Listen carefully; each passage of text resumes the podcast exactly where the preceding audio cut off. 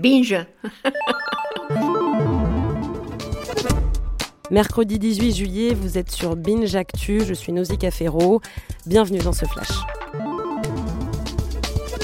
On commence avec la révélation de la semaine. C'est qu'Elon Musk, le patron de Telsa et de SpaceX, n'est pas si cool qu'il en a l'air.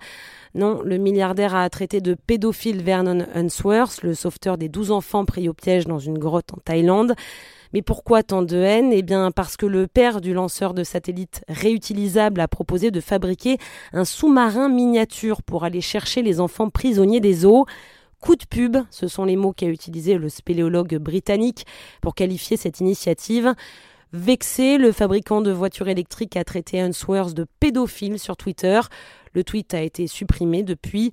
Résultat, le patron passe pour un caractériel, ce qui n'est pas bon pour son image de marque. Des analystes questionnent notamment sa capacité à réagir en adulte à certaines critiques. Ça ne vous rappelle pas quelqu'un? Un certain Donald Trump, peut-être? D'ailleurs, la presse américaine vient de révéler que Musk est un des donateurs du Parti républicain du président américain. La mauvaise surprise de la semaine, c'est que malgré MeToo, il y a encore du chemin pour que certains hommes sachent se tenir.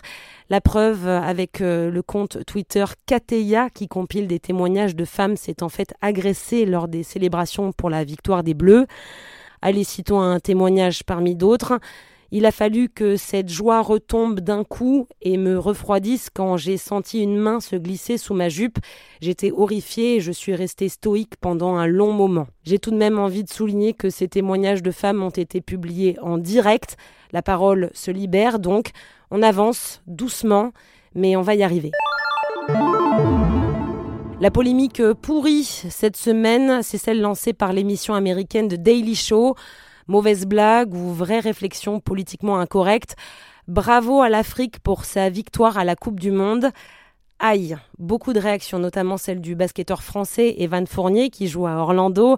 Est-ce qu'on dit que c'est l'Afrique qui a gagné les médailles d'or aux Jeux Olympiques? Arrêtez vos conneries, on est tous français, faites avec. Voilà, ça c'est dit et bien dit. Le son du jour, c'est Nos Ciné, dédié cet été aux sagas incontournables.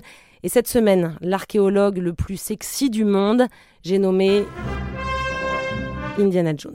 Merci d'avoir écouté ce flash. Rendez-vous la semaine prochaine pour une nouvelle édition. Binge